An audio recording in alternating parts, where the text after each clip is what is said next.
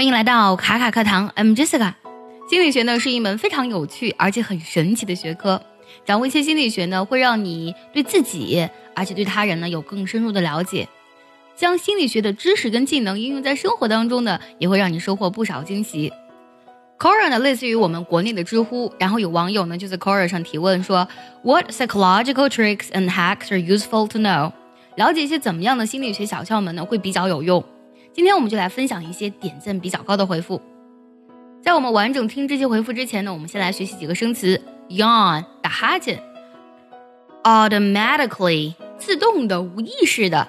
；negative 负面的、有害的。；psychological psychological 指的是心理学上的。；associate associate 如果我们说把什么和什么联系起来呢，我们通常用一个短语 associate with。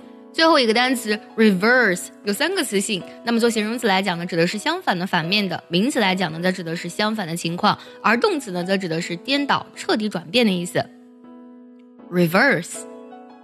接下来我们就来完整听一下这些回复。如果你觉得呢，我的语速比较快，听不太懂，可以微信搜索“卡卡课堂”，加入我们早餐英语的会员课程，里面有我完整的讲解，还有慢版的带读哦。What psychological tricks and hacks are useful to know? One, if you feel someone is looking at you, try yawning and look around. If they yawn, you know they were looking at you. Two, if you want your friend to carry something, just keep talking to them while handing them the bag. Most people will automatically take the bag without thinking. 3. Writing down negative thoughts and tossing them in a trash can is a psychological trick to improve your mood. 4. Your favorite song is probably your favorite because you associate with an emotional event of your life.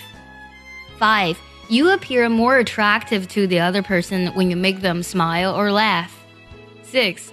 The reason reverse psychology works is because people don't like being told what to do.